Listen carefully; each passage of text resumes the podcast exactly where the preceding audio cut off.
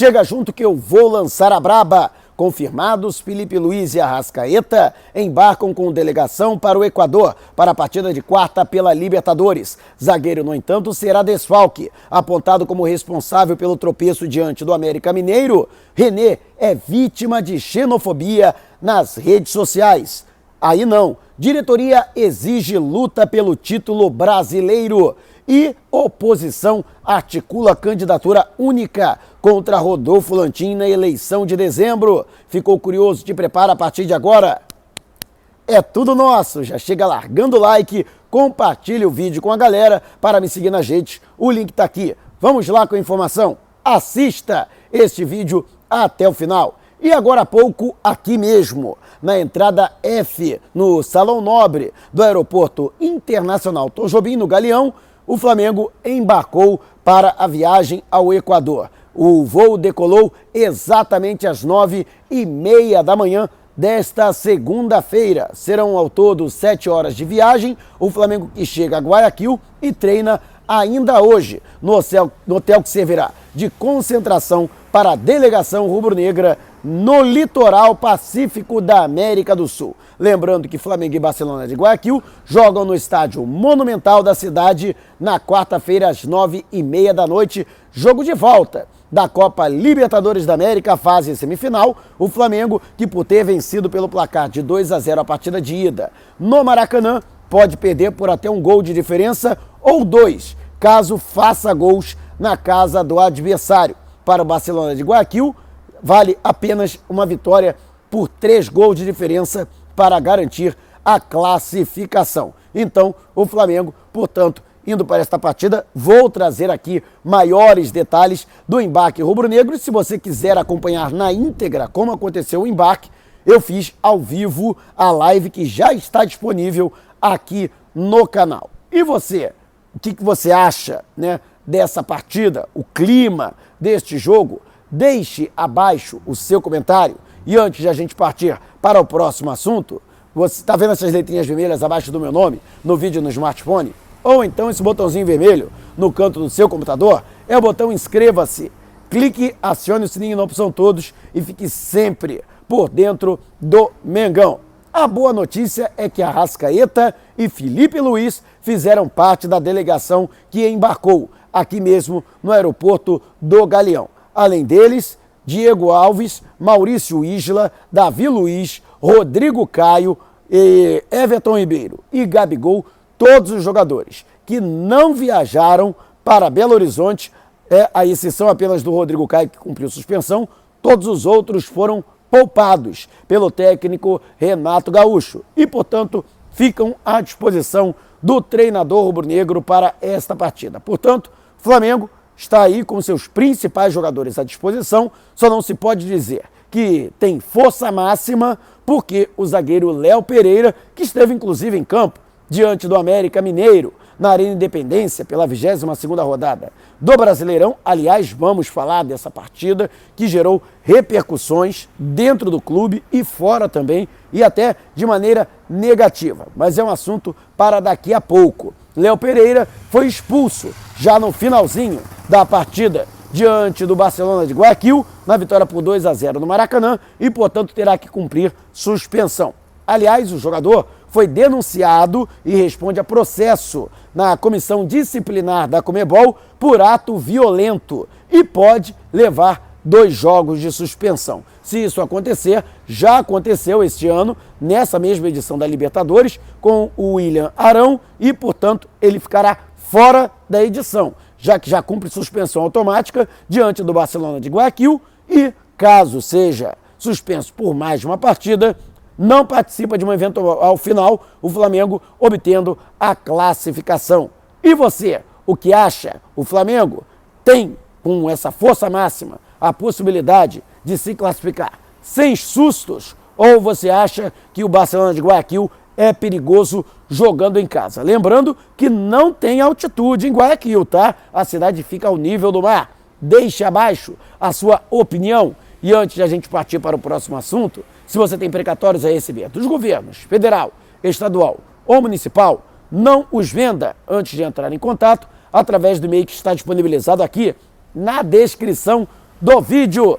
E o lateral esquerdo, René, que foi responsabilizado pelo tropeço do Flamengo, que chegou a abrir o placar aos 44 minutos do segundo tempo, com um golaço do Michel com direito a passe de calcanhar de Pedro, mas acabou cedendo o empate a dois minutos do fim, aos 50 minutos da etapa complementar. Na ocasião, René tentou sair jogando, driblando o adversário, metendo uma letra e perdeu a jogada para o Ribamar, ex-jogador do Vasco da Gama. Na sequência, a bola acabou saindo em escanteio pelo outro lado e na reposição a bola foi alçada no interior da grande área e Alê fez o gol do empate. E o René estava também na marcação e não conseguiu subir para dividir no cabeceio. Não tardou para que o jogador sofresse uma enxurrada de críticas nas redes sociais. E o pior que aconteceu, e aí altamente condenável, vários torcedores fizeram atos xenofóbicos ao jogador. Vale destacar aqui que xenofobia é qualquer tipo de é, preconceito com relação à origem, etnia ou nacionalidade de um indivíduo. No caso do René, a origem dele, que é nordestino, e alguns torcedores do Flamengo, lamentavelmente, ainda bem, que é uma pequena minoria que não condiz com a totalidade da torcida, que não representa o sentimento da maior parte esmagadora da torcida do Flamengo. É um ato altamente condenável e que tem que ser reprimido e punido exemplarmente. Vale destacar que mais de 70% da torcida do Flamengo está no Nordeste do Brasil. Eu mesmo, parte da minha família, vem de Pernambuco e eu tenho muito orgulho né, de ter antecedentes de, de ter ancestrais que são do Nordeste. Então eu cobro aqui uma punição enérgica a esses torcedores. Na verdade, não podem ser classificados como torcedores do Flamengo, afinal de contas, o Flamengo é uma verdadeira nação e ninguém de nenhuma parte do país ou do mundo pode sofrer qualquer tipo de discriminação ou preconceito. E você, o que achou desta situação? Deixe abaixo o seu comentário. E antes de a gente partir para o próximo assunto, tá a fim de ganhar um manto novinho em folha do Mengão oficial e ainda com o autógrafo do craque Romário? Então vá até o perfil Eterniza Real no Instagram do meu amigo Vitor Almeida e vá até o post da promoção e participe. Lá está toda a programação Todo o regulamento é muito fácil e o sorteio acontece no pré-jogo de Flamengo e Atlético Paranaense, que acontece pela Copa do Brasil, jogo de volta no dia 27 de outubro. Então, ó, não vai dar mole, né? Participe e conheça o canal Eterniza. O link está aqui na descrição do vídeo. E a diretoria do Flamengo deixou muito bem claro que exige que o clube, pelo menos, lute pelo título brasileiro diretamente e não desista da competição. Tudo porque, no orçamento que foi alinhavado pelo Departamento Financeiro, que é vice-presidido pelo Rodrigo Tostes, está lá na previsão que o Flamengo precisa terminar a competição pelo menos na segunda colocação.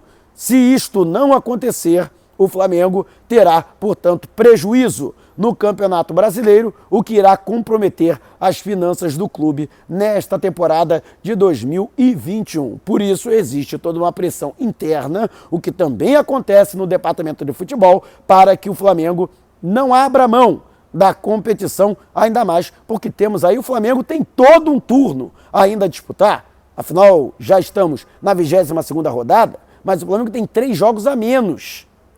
Ou seja, disputou apenas 19 partidas até agora na competição. Por isso, o discurso do técnico Renato Gaúcho durante a coletiva de imprensa de que o Flamengo, enquanto houver chance de título, o Flamengo não vai abandonar e vai continuar acreditando. Pelo menos esse é o discurso interno. E você continua acreditando na conquista do título brasileiro? Para mim não tem nada perdido. Vocês sabem, eu sou um eterno otimista e acredito no Flamengo até o fim. Mas quero saber a sua opinião. Deixe abaixo o seu comentário.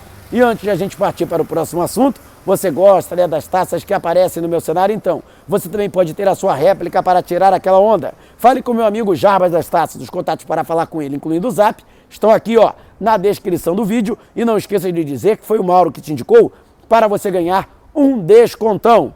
E os ó, candidatos de oposição podem se juntar para formar uma chapa única para tentar impedir a reeleição de Rodolfo Landim. Até agora, somente Marco Aurélio Assef efetuou a sua candidatura, além do próprio Landim, Landim perdão, que concorre à reeleição. No entanto, Walter Monteiro, que também é candidato, e Ricardo Hirissen já fizeram até mesmo o anúncio de suas candidaturas, embora não haja ainda a homologação na comissão de eleição do Flamengo. Vale destacar que o pleito acontece em dezembro deste ano muito provavelmente na segunda, na, na, é, na segunda segunda-feira do mês, né? Então existe essa possibilidade de que tanto o Walter Monteiro quanto o Ricardo Hirissen, eles se unam a Marco Aurélio Assef numa candidatura única, provavelmente com Marco Aurélio Assef. Ele encabeçando essa chapa para que eles tenham maior chance diante de Rodolfo Landim. Uma pesquisa recentemente encomendada apontou Landim como franco favorito à reeleição, com mais de 70% das intenções de voto entre os sócios do Flamengo consultados, enquanto o Marco Aurélio Assef era o candidato de oposição que melhor aparecia, com um pouco mais de 18% das pesquisas. Então, essa é a tendência, né? da, vamos dizer assim, da eleição. Então a oposição acredita que unida teria mais chances de bater de frente. Eu particularmente acredito que, até pelo que eu já apurei internamente, pelas alianças que já foram feitas, pelos grupos políticos que estão sustentando a candidatura à reeleição do Rodolfo Landim, que é praticamente impossível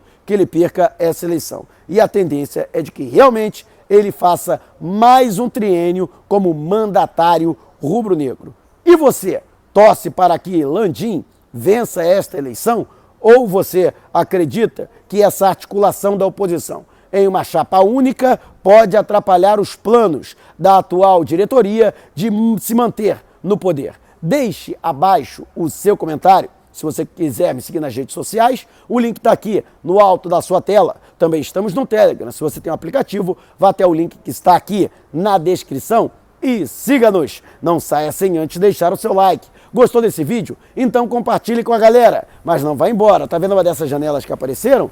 Clique em uma delas e continue acompanhando o nosso canal, combinado? Despertando paixões, movendo multidões. Este é o Mengão. Mengão fez do ataque. Ajeitou, bateu o golaço. Gol!